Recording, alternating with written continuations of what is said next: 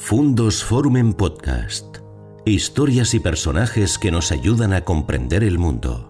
Hola, ¿qué tal? Bienvenidos al canal Fundos Forum. En esta entrega, en este nuevo ciclo que iniciamos hoy sobre periodismo, vamos a hablar de periodismo, de lo que éramos, de lo que somos, si éramos mejores antes, si somos mejores ahora. Y lo vamos a hacer con una ventana abierta también a diariodeleon.es, donde serán también emitidos estos, estas entrevistas. Y lo vamos a hacer eh, con un personaje eh, que es clave en el periodismo español, como es Manuel Campo Vidal.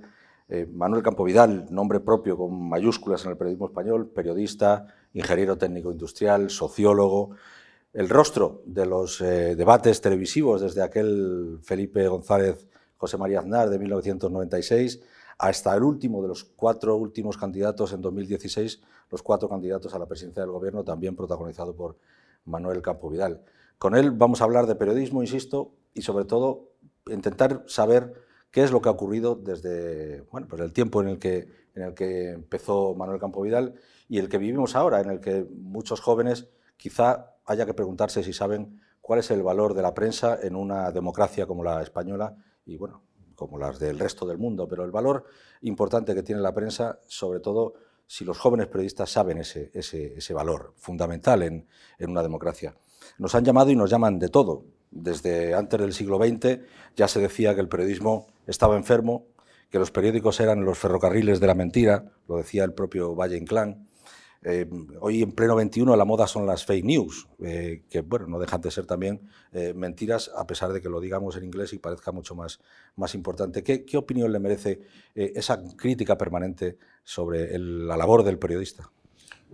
Bueno, la prensa nunca tuvo buena prensa, esa es la verdad.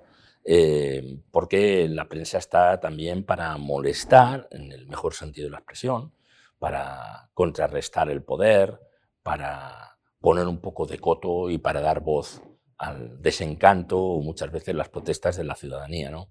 Dicho eso, toda la vida ha sido igual y siempre ha habido periodistas honestos y periodistas que no lo han sido. Entonces es lógico, procede del fondo de, de la historia, digamos, esa condición, haya dicho Valle Inclán o quien sea. Yo creo sinceramente que en España no estamos pasando un buen momento el periodismo, por muchas razones ¿no? que podemos analizar. Por una parte, hay una debilidad de las empresas que ha precarizado mucho eh, el trabajo de los periodistas, ha habido una jubilación excesivamente anticipada de la experiencia. Eso ha pasado en la prensa, pero ha pasado también en el mundo bancario, ha pasado en el mundo de las telecomunicaciones. España eh, prescinde pronto de la experiencia y eso ha hecho pues, que en un periódico, si pudiéramos decirlo así, ¿no?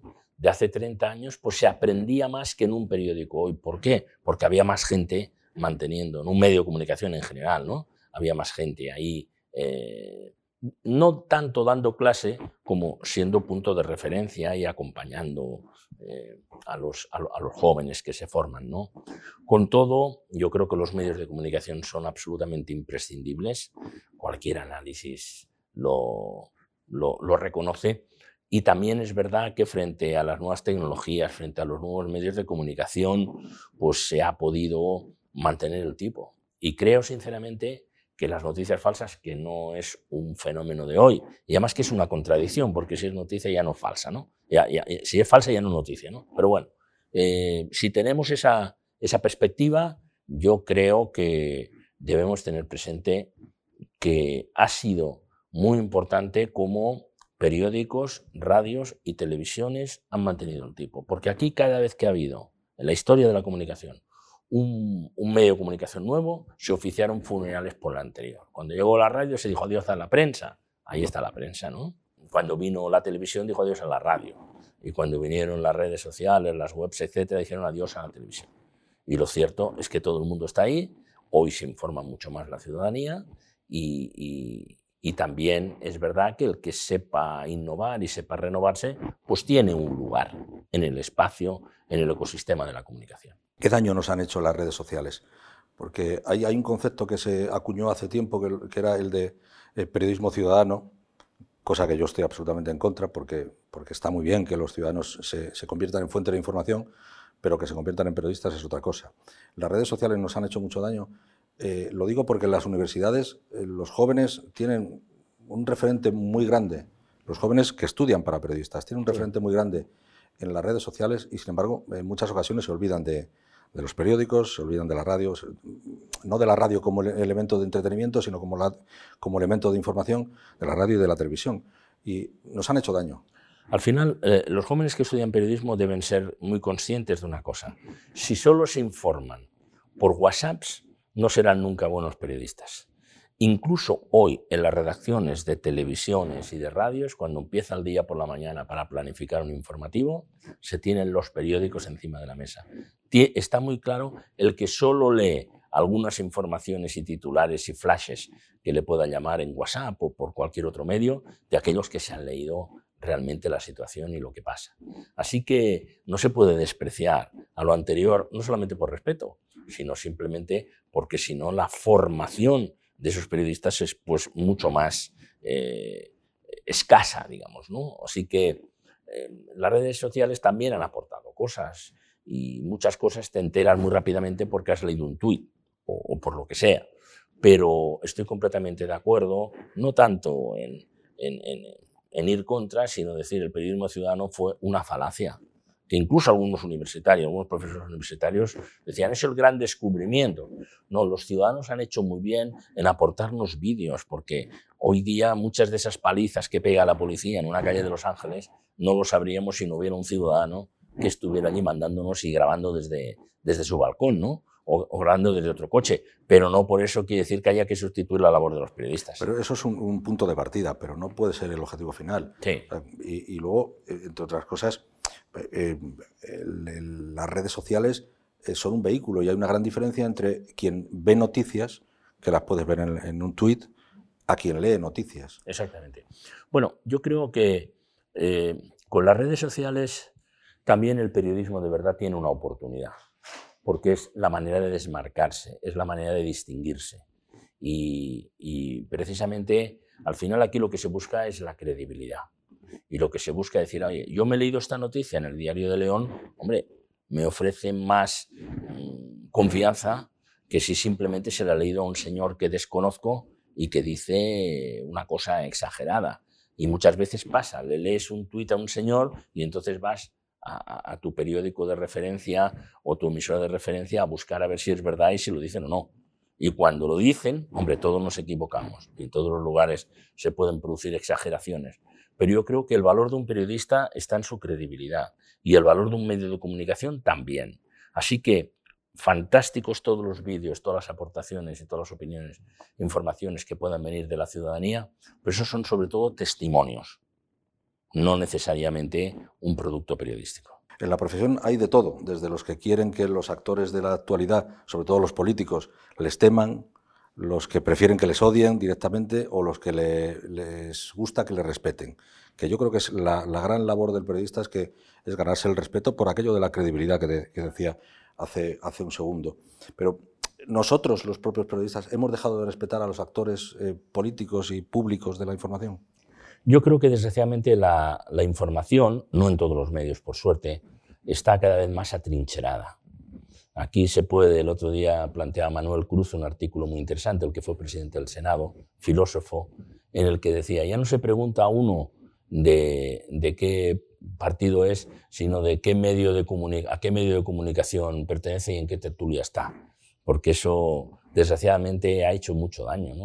Yo cuando veo muchas tertulias en televisión o las escucho en radio, muchas ya no las escucho directamente, no por nada, sino porque como antes de que contesten, ya sea a favor de quien va a ir apoyando o no apoyando, pues no tiene ningún interés. ¿Por qué?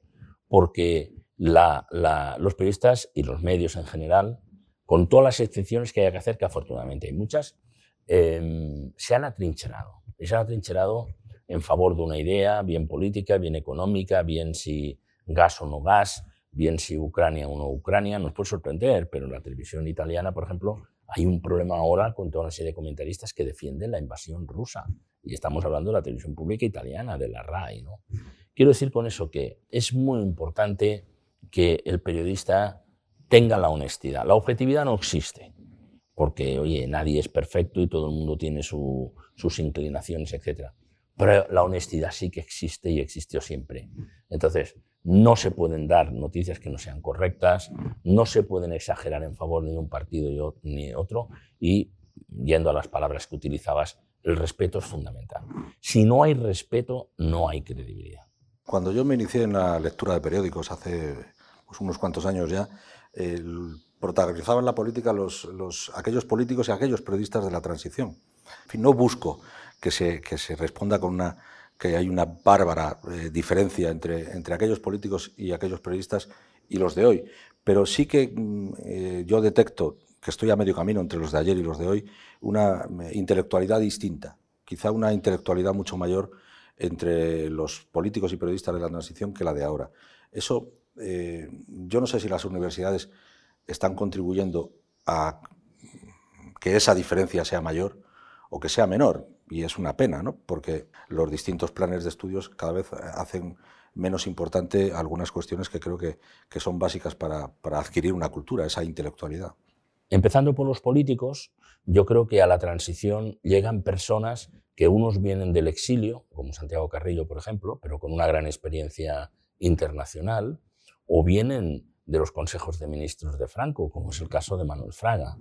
Y sin embargo, ellos se juntan, digamos, en un grupo de personas que eran de lo mejor de cada casa en partidos que estaban muchos eh, en situación ilegal. Pero claro, es que al final la capacidad, la formación de personajes que, por ejemplo, redactan la Constitución, como el catedrático Jordi Soletura o como el, el, el, abogado y, letrado del Consejo, del Consejo de Estado, Miguel Herrero de Miñón, y así sucesivamente, hace, o un gran abogado como Miquel Roca Junyent, en realidad es que había un nivel político muy importante en las Cortes, pero no solo en la primera fila, no solamente en Felipe González, que había estudiado en Lobaina, y no solamente en Adolfo Suárez, que tiene unas condiciones naturales extraordinarias para la política, es que hay que ver sus segundas filas y sus terceras filas. Y en sus terceras filas encontramos a Ramón Tamames, encontramos a Jordi Soletura, encontramos eh, pues al general Gutiérrez Mellado, encontramos a Martín Villa, Leones, por cierto, eh, y así sucesivamente. Había una calidad política muy importante de personas que interpretaban que aquello era una operación histórica y que querían colaborar en aquella gran obra de ingeniería política que fue la transición, estudiada mucho más en universidades extranjeras que en España, porque para un cambio de régimen de una dictadura a una democracia normalmente hay una guerra de por medio o hay un golpe de Estado de por medio, pero pocas veces hay una transformación pacífica, dejando aparte la crueldad de los mil eh, asesinatos de ETA durante su vida, que por cierto mató muchas más personas en democracia que en dictadura, lo cual ya es eh, realmente abominable ¿no? a, todos, a, a, todos los efectos. ¿no? Pero en los periodistas pasó lo mismo. Yo era un joven periodista en entonces la transición. Eh, yo creo que todos interpretamos que era un momento muy excepcional y se tenía que contribuir también desde la prensa escrita, yo estaba en aquel momento, al buen éxito de aquella operación. Pero en medio de todo eso, Hubo también periodistas que exageraban, hubo quien daba noticias que no eran correctas y así sucesivamente. No fue todo colectivo, pero es verdad que ese punto de referencia, eh, esa sugerencia que hay en las universidades, debería estudiarse más, porque no tiene sentido que a mí me invite a dar una conferencia sobre la transición española, como así ha sido, la Cámara de Comercio e Industria de Santa Cruz de la Sierra, que es la capital económica de Bolivia, y sin embargo en España pues como pasa también desgraciadamente en los bachilleratos y en la escuela primaria, lo de la transición y lo de la dictadura que hay ahí al fondo y, si no se nombra mejor. Algunos de los, de los nombres que, que, ha citado eh, son los que hicieron la Constitución, una Constitución que ya tiene 42 años. ¿Sí? Eh, nombres tremendamente importantes que eh, yo estoy convencido Primero, porque venían de su propia profesión, ejercían su propia profesión y se ganaban la vida perfectamente. Algunos de los eran profesionales de gran prestigio. Sin embargo, ahora las escuelas de los políticos son eh, las nuevas generaciones o las juventudes socialistas o, en fin, concejal de cultura y de ahí hacia arriba, ¿no? Y enganchado a la política permanentemente. Y los periodistas, eh, eh, en fin, tenemos que, que quizás situarnos un poco por encima y no por debajo. Y la desgracia es que nos situamos por debajo. Y yo no soy de los eh, pesimistas que piensan que el periodismo está peor que nunca. Yo creo que, que tenemos una generación buena de periodistas al mismo tiempo que tenemos también una generación mediocre, pero eso supongo que pasaría en todos los tiempos. Yo creo que siempre hubo personas, efectivamente, pues que brillaban menos o se lo tomaban con menos, con menos interés. Yo no soy partidario de, de frases que descalifiquen de pronto a unos, ni cualquier tiempo pasado fue mejor, etcétera, etcétera. Es verdad que entonces hubo una generación de periodistas que fue surgiendo al calor, digamos, de, lo que te exigían los acontecimientos, y luego ha habido mucha más dilución pero hay gente francamente muy buena, hay gente que está trabajando, mm, trabajando muy bien, y hay gente que le duele España, pero duele España en el sentido de que a veces ve mucha más zancadilla parlamentaria que no eh, voluntad de construcción ¿no? por parte de, de, quienes pueden hacerlo, que son los que tienen la, la, la representatividad popular. ¿no? Y es verdad, está bien visto que muchas personas llegan a la política pues desde, desde la profesionalización de la política, bien sea en ayuntamientos, en, en, parlamentos eh, autonómicos y, y, en las, y en las juventudes, digamos, de los partidos. Y entonces pues te encontrabas con muchos catedráticos, con muchos abogados, con muchos ingenieros que dejaron efectivamente sus trabajos porque aquella ocasión les, les, les estaba requiriendo. Pero yo creo que aquella ocasión fue excepcional, pero ¿cómo es la de hoy? La de hoy es extraordinaria. España necesita una modernización y España tiene unas grandes oportunidades que antes no tuvo y ahora pues es la cuarta economía de Europa. Éramos la quinta, pero salió el Reino Unido. Somos la cuarta economía de Europa y tenemos grandes posibilidades y tenemos que aprovechar bien las oportunidades que nos hemos dado nosotros mismos como ciudadanos europeos. Y yo creo que hay una buena gestión internacional por parte por parte de este gobierno. Hoy a España se le respeta mucho. Yo voy a veces a Bruselas, estoy en el Parlamento de Bruselas, hablo con eurodiputados de todos los partidos, no, de todos los partidos, hablo con Susana Solís de Ciudadanos, hablo con Dolores Montserrat, que hablo a veces del Partido Popular, hablo con, con Ruiz de Besa del Partido Socialista, de otros partidos. ¿no? Y, la verdad es que España es respetada, mucho más de lo que nosotros, nuestra estima nos permite hacerlo. Y voy también por clases, cursos, eh, por Latinoamérica, y todo el mundo quiere venir a España. Y todo el mundo quiere venir a vivir a España. Y todo el mundo dice, oye, me gustaría ir a España, ¿qué ciudad me aconseja usted? Y tal. Pero personas de nivel, desde ministros a personas que están en el periodismo de base. Nosotros, desgraciadamente, tenemos una autoestima baja.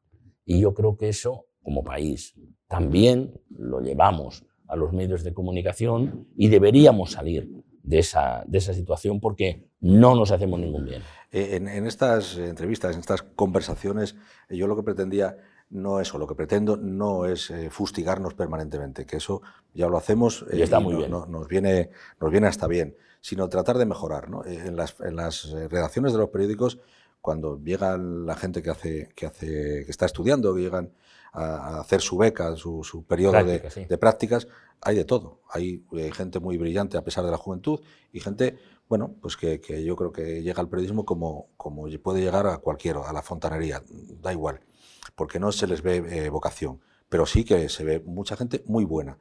Lo que yo echo de menos es una eh, reconducción de, esas, de esos talentos. Es decir, eh, utilizar eh, las redes sociales bien, las nuevas tecnologías en general, utilizarlas para hacer un buen periodismo. Eso es quizá lo que echo de menos. Es verdad, eh, de las personas que vienen a hacer prácticas contigo, enseguida detectas quién tiene muchísimo interés. En parte también sucede porque el periodismo es, es atractivo. ¿no? Yo recuerdo que Luis María Anson decía, Hombre, ser periodista es una cosa maravillosa y ser ingeniero de minas es una tragedia. Hombre, tampoco tiene por qué ser esto así, ni mucho menos. Pero es verdad que hay profesiones que son menos atractivas en principio, ¿no? Y esta lo es.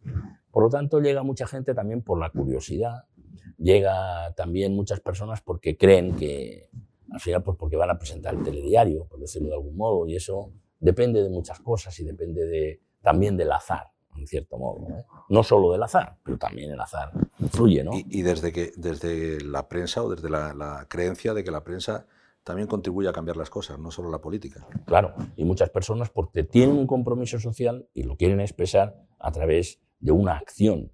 Y esa acción es que resplandezca la verdad, vamos a dar información y vamos a tratar de mejorar esto. Y cuando uno hace una denuncia de una situación, pues es probable que esté echando una buena mano para que eso, para que eso se resuelva. Así que el procedimiento, eh, la motivación por la que vienen y llegan muchas personas al periodismo es, digamos, muy amplia, pero es verdad que es atractiva eh, la profesión. Y una vez ahí, eh, está también en los veteranos la capacidad que tengamos de, de saber seleccionar y de saber apoyar a todos aquellos que realmente han llegado con una gran vocación y con una gran capacidad. Y en ese sentido, el fundador de, uno de los fundadores pasa por ser Gaitalese del llamado nuevo periodismo, tiene más de 80 años el hombre y sigue ahí en activo, dice textualmente la siguiente frase a los jóvenes, muevan el culo de sus asientos, levántense de la pantalla del ordenador, salgan a la calle, vayan y hablen con las personas que están ahí, que les pueden dar una visión distinta. Y es verdad que hay mucho periodista que acaba teniendo pues una concepción de oficinista que simplemente ordena más o menos los titulares con, que, con cierta habilidad. que le han podido llegar ahí de, de las distintas agencias. ¿no? Pero claro, Gaitalese es eh, eh, uno de los referentes del nuevo periodismo americano de los años pues, eh, de, con Truman Capote, con Norman Mailer, todo, bueno, en fin, es una gran figura. Sí, pero ellos han sabido... hay que buscar figuras que se conviertan en grandes, pero hoy son pequeñas. Sí, pero hay, hay, que, hay que ver también que han innovado, ¿no? porque han mezclado algo que ya hizo García Márquez, que era un periodista, que era mezclar literatura con eh, información, de tal suerte que, que, por ejemplo, Gaitales explica que él aprendió a escribir crónicas escuchando a las clientas de su madre, que era modista, que contaban allí historias. Y entonces, a partir de ahí, el escuchar es un elemento fundamental. El cocinar simplemente noticias con, lo, con los productos prefabricados, ¿no? que te llegan a través o bien de una red social o bien de una agencia de noticias, pues le da muy poco valor el periodista. Y no es que haya que entonces inventar una historia con calidad literaria, ojalá que fuera con calidad literaria sobre lo que ha pasado, pero sí ver a las personas. Porque detrás de cada noticia hay una persona, y una o muchas, y hay un sufrimiento, y hay un drama, y hay un, una, una, una, voluntad y una necesidad de expresar por qué esa persona llegó allí y llegó a una situación tan extrema. Yo sigo siendo un apasionado del periodismo, eh, celebro cuando en mi entorno detecto jóvenes que realmente tienen, tienen un gran entusiasmo y creo que a esos jóvenes hay que apoyarlos porque son los que mantienen la llama fresca de una profesión como la nuestra. Hay actualmente una, una corriente de opinión que dice que, que la separación de poderes, legislativo, eh, ejecutivo y judicial, ya no existe. Y en esa separación de, de, poderes yo creo que sí existe, o que debería existir un poco más. No, no, o por lo menos, hay algunos políticos que quieren que no exista. Esa, no difuminar tanto la, la, frontera entre una cosa y otra y hacerla más, más clara quizá. Pero en esa, en esa separación de poderes la prensa se nos eh, entendía como el cuarto poder. ¿Hoy qué somos? Pues las definiciones a veces engañan un poco, pero yo creo que somos un poder vigilante, o deberíamos ser un poder vigilante, para ese buen funcionamiento. Hoy está el concepto de la, las democracias iliberales, una I delante de la palabra liberal, que a veces se pierde. Democracias iliberales es, por ejemplo, la de Hungría. Eh, y tiene muchos problemas en la Unión Europea para ese encaje. Ya veremos cómo, cómo termina ¿no? las sucesivas reformas, aunque las vista con referéndums, que hace Orbán en Hungría respecto a la calidad democrática mínima exigible para estar en la Unión Europea. Pero en aquellas leyes que proponía el Parlamento de Cataluña, Carles Puigdemont proponía nombrar directamente desde el Ejecutivo, aparte del Poder Judicial. O sea que sí que hay una voluntad eh, de, establecer regímenes iliberales allí donde se pueda, borrando esas fronteras entre el Ejecutivo, que es el Gobierno, el Legislativo, que son las Cortes, y el Poder Judicial. Ahí es donde tiene que estar la prensa advirtiendo de que eh, se rompe la democracia si esos tres poderes no tienen la suficiente vigencia y respeto entre ellos. Antes hemos esbozado un poco la, precariedad en, en, en, los profesionales de, del periodismo y también un poco la, la, hablábamos de la honestidad eh, y, de, la militancia de los, periodistas, eh, sobre todo tertulianos, ¿no? porque es donde se ve más, eh, fin, ese escoramiento hacia un lado o hacia otro, dependiendo de las respuestas que muchas veces, como decías antes, eh, se, perciben antes de que, se den. ¿no? Son esos dos grandes problemas. primero, la precariedad, que, es evidente que sí, y segundo, la militancia. ¿Se puede ser periodista militante? yo no establecería, decir, no puede ser militante. Yo lo que quiero, aunque sea uno militante de un partido, que me informe con respeto. Yo le, me puede resultar hasta creíble una persona, aunque sea militante de, si no lo ejerce. Yo personalmente solo tuve una militancia política hasta que se aprobó la Constitución, ¿no? en el año 1978 antes pues había participado de la voluntad, como tantos jóvenes en España, de que, de que fuera una, una democracia este país y había militado pues, en el partido que te encontrabas. ¿no? Unos eran del Partido Comunista, otros del Partido Carlista, porque era el que estaba en su pueblo, y otros del Partido Democristiano, porque había un profesor que se lo había dicho, donde fuera. En el momento en que llega y ya se aprueba la Constitución, yo entendí que, aunque yo siempre he sido una persona, y no lo he ocultado, de una tendencia progresista, me gusta defender la justicia social, no debía militar. Pero no por eso, porque yo tomé esta opción y no lo he hecho y no he militado, no, no quiero mm, condenar, digamos así, en esta conversación a los que son eh, militantes de algún partido. A mí lo que me importa es su honestidad, lo que me importa es su compromiso al servicio de la verdad y yo a veces cuando veo a algunos militantes de un partido que critican a su propio partido en, cosas que todos incluso compartimos, pues ante mis ojos sinceramente ganan credibilidad. Y, esa, esa, polarización tan extrema que se produce hoy en la política, eh, ¿en qué responsabilidad tenemos los periodistas en esa polarización? muchos de nosotros, eh, en fin, eh, incidimos en esa polarización de manera que, bueno, las, las, diferencias se hacen mucho más grandes y, y el diálogo pues, desaparece. Son malos tiempos para el centrismo de verdad, ¿no? Son malos tiempos para la moderación y son malos tiempos para, para la voluntad de construcción, ¿no? Porque parece que toda esta estridencia polarizada pues hará vender más periódicos o, o generará audiencias muy altas y tal. Y entonces una vez me sentí muy honrado cuando el director de una televisión me dijo, mira, Manuel, a ti no te llamamos a las tertulias porque es que eh, eres muy poco extremista. oye, pues bueno, estupendo, ya me ganaré la vida de otra manera, pero me alegro mucho, porque con el extremismo tampoco vamos a resolver. No, pero es que necesitamos gente, entiéndeme, que se peleen entre ellos, etc. Yo creo que los espectadores más inteligentes no necesitan que la gente ande ahí peleándose sobre todo por asuntos banales y sobre todo por asuntos particularmente ya sabidos, porque todo el mundo sabe a quién apoya el uno y el otro, ¿no? Hay gente que parece que es de profesión, cuando el carnet de identidad se ponía profesión, tertuliano, le pusieron en aquel momento. Bueno, cada uno hace lo que cree conveniente en la vida. Yo creo que con todo, sinceramente lo creo, Joaquín, yo creo que tenemos un gran país, yo creo que tenemos una, una prensa en líneas generales decente, creo que tenemos una posibilidad y una necesidad de que el periodismo siga prestando eh, un grado de compromiso alto con la construcción del futuro de este país para nuestros hijos y para nuestros nietos. Eso no, es, eh, no quiere decir necesariamente que estemos en un periodo de transición, pero siempre hay un, un periodo de transición. Y en este momento o hacemos una transición eh, ecológica, una transición energética, hacemos una transición del modelo de desarrollo que tenemos no solamente en España, sino en general en el mundo occidental al que pertenecemos, o realmente lo vamos a pasar bastante mal. ¿no? Y hay mucha gente que va a quedar muy excluida y aunque los datos generales sean positivos, con unas bolsas de desigualdad muy preocupantes.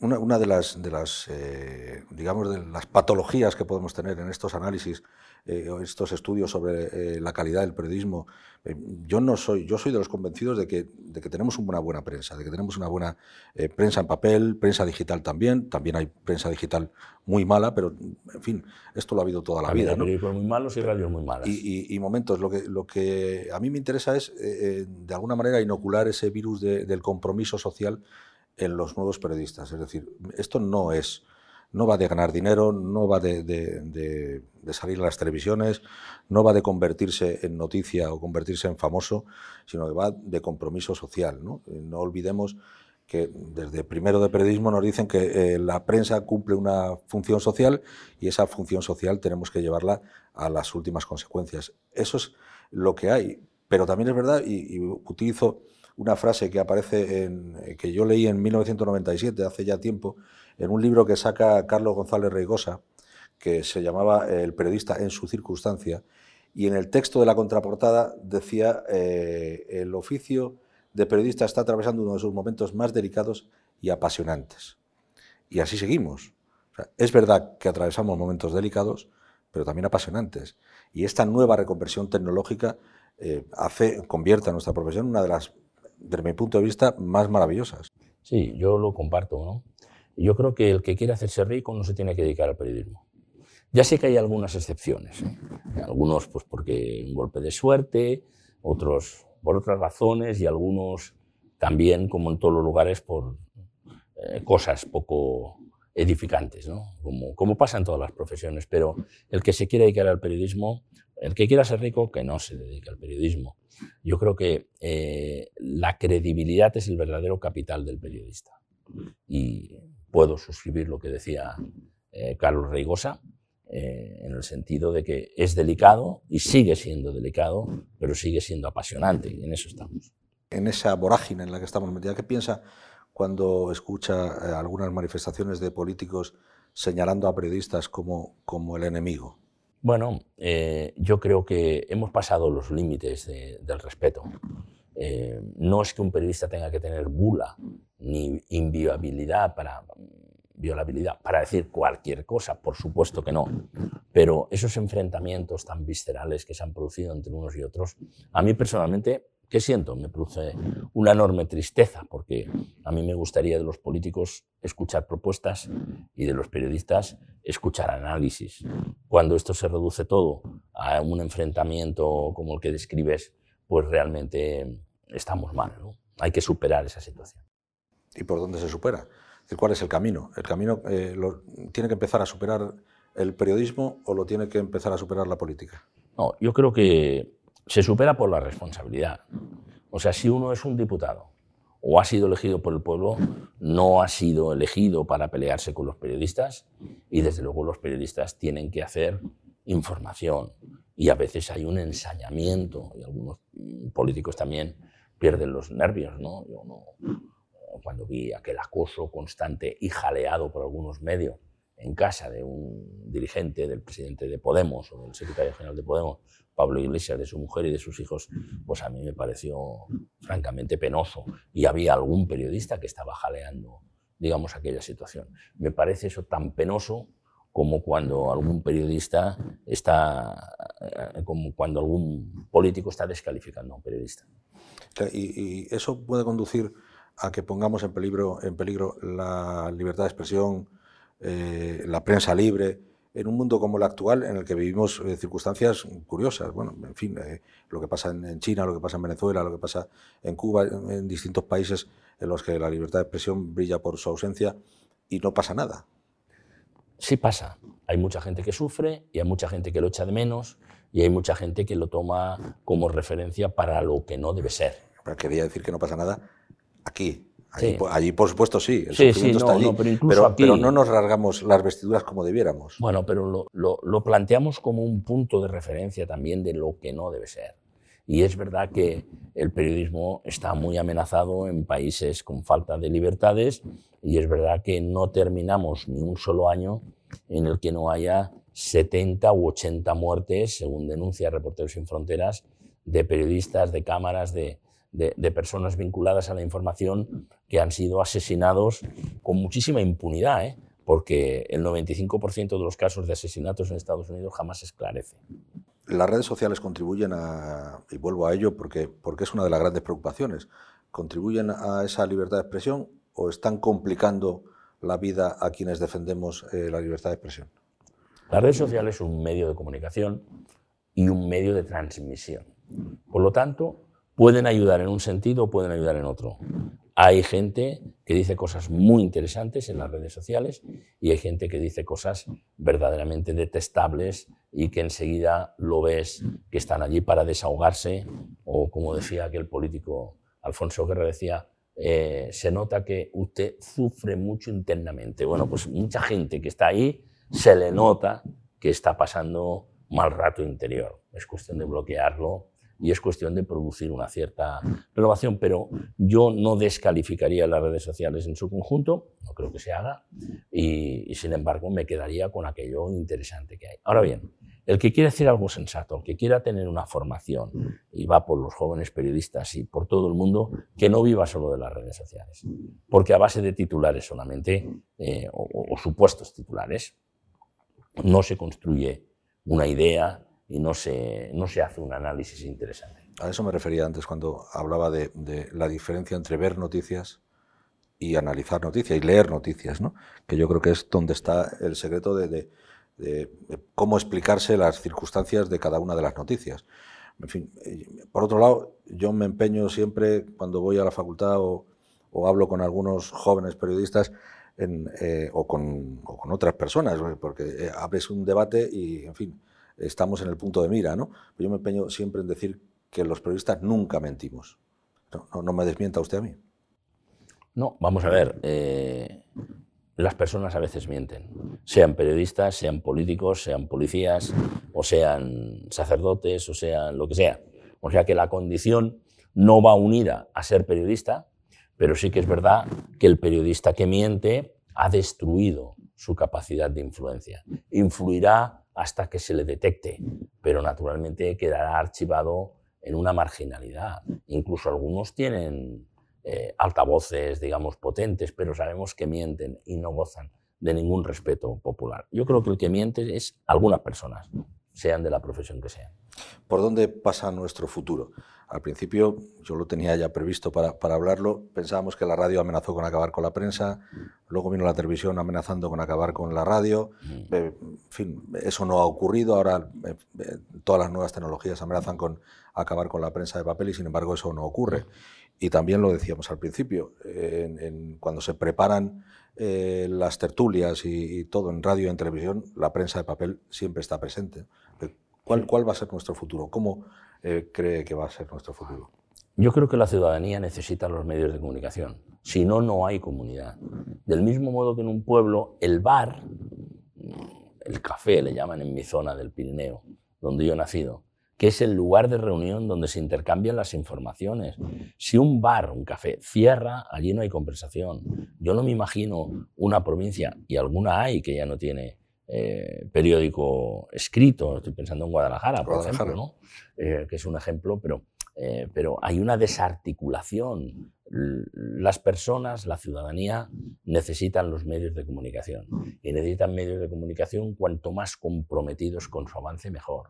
Cuanto más analicen los proyectos para salir adelante, mejor, porque hoy día, en esta situación de cambio que hay en el mundo, no solo de la prensa, sino de toda la sociedad, del modelo productivo, de la geopolítica, de los posicionamientos eh, eh, ante, ante las distintas fuentes de energía, el que no tenga proyecto no va a salir adelante.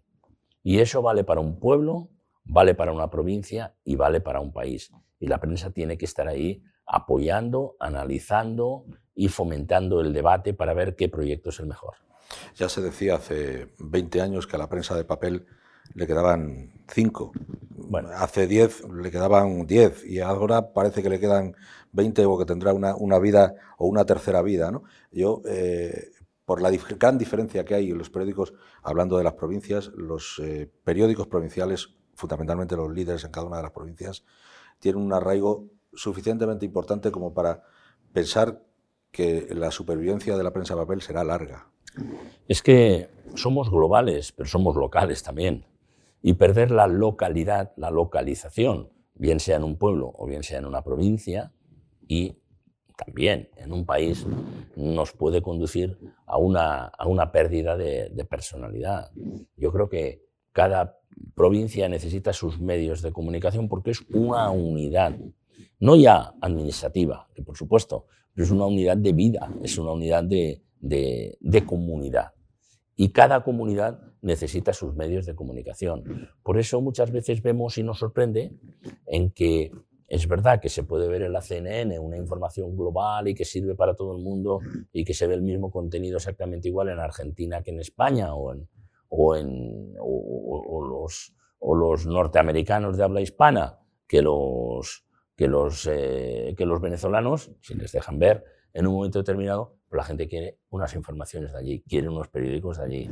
Y precisamente las televisiones locales, cuando más se dispara en audiencia es en la Semana Santa, es en el Rocío, es en la fiesta mayor. ¿Por qué? Porque la gente quiere ser de un lugar. Somos globales, pero no queremos ni debemos dejar de ser locales. Un, analista simpático acuñó el término del periodismo local. Sí, sí. Bueno, es una forma ahí, pero al final eh, puedes tener una parte global, pero lo local nunca lo podemos perder. Y de hecho, la gente lo, defiende, ¿no? Mira, eh, puede parecer un ejemplo extremo, pero las esquelas son muy importantes, importantísimas a todos los efectos. No nos podemos imaginar eh, que hubiera un periódico global en todos Estados Unidos y poner una esquela, porque mm, no tendría sentido que los de New Hampshire fueran al entierro en California. No tiene ningún sentido, por lo tanto, por las esquelas, por las informaciones de las fiestas, por los plenos de los ayuntamientos, por las posibilidades de que sube o baja el, ámbito, el ámbito de, la, información provincial, porque es verdad donde estamos. Hay provincias muy fastidiadas que no tienen perspectivas y, hay otras donde el nivel de, paro pues, es muy inferior, afortunadamente, a la media, a la media de España. Bueno, eso se tiene que reflejar ¿dónde? En la prensa local, en las emisoras locales. Y yo quería o quiero eh, terminar estas conversaciones, todas ellas, todas estas conversaciones que van a conformar el ciclo sobre el periodismo con una, con una pregunta para todos, una pregunta, una recomendación, un consejo que le da a usted a las, a las nuevas generaciones de periodistas. Pues yo creo que la formación es vital, porque el que crea que ya estudió una carrera, ya la aprobó y a partir de ahí ya en la vida mm, lo sabemos todo, ese es el último día que sabes algo, porque hay cada día muchas transformaciones cada día, pero lo podríamos aplicar para abogados, lo podríamos aplicar para ingenieros, lo podríamos aplicar para economistas y para todo el mundo. Hay que seguir formándose.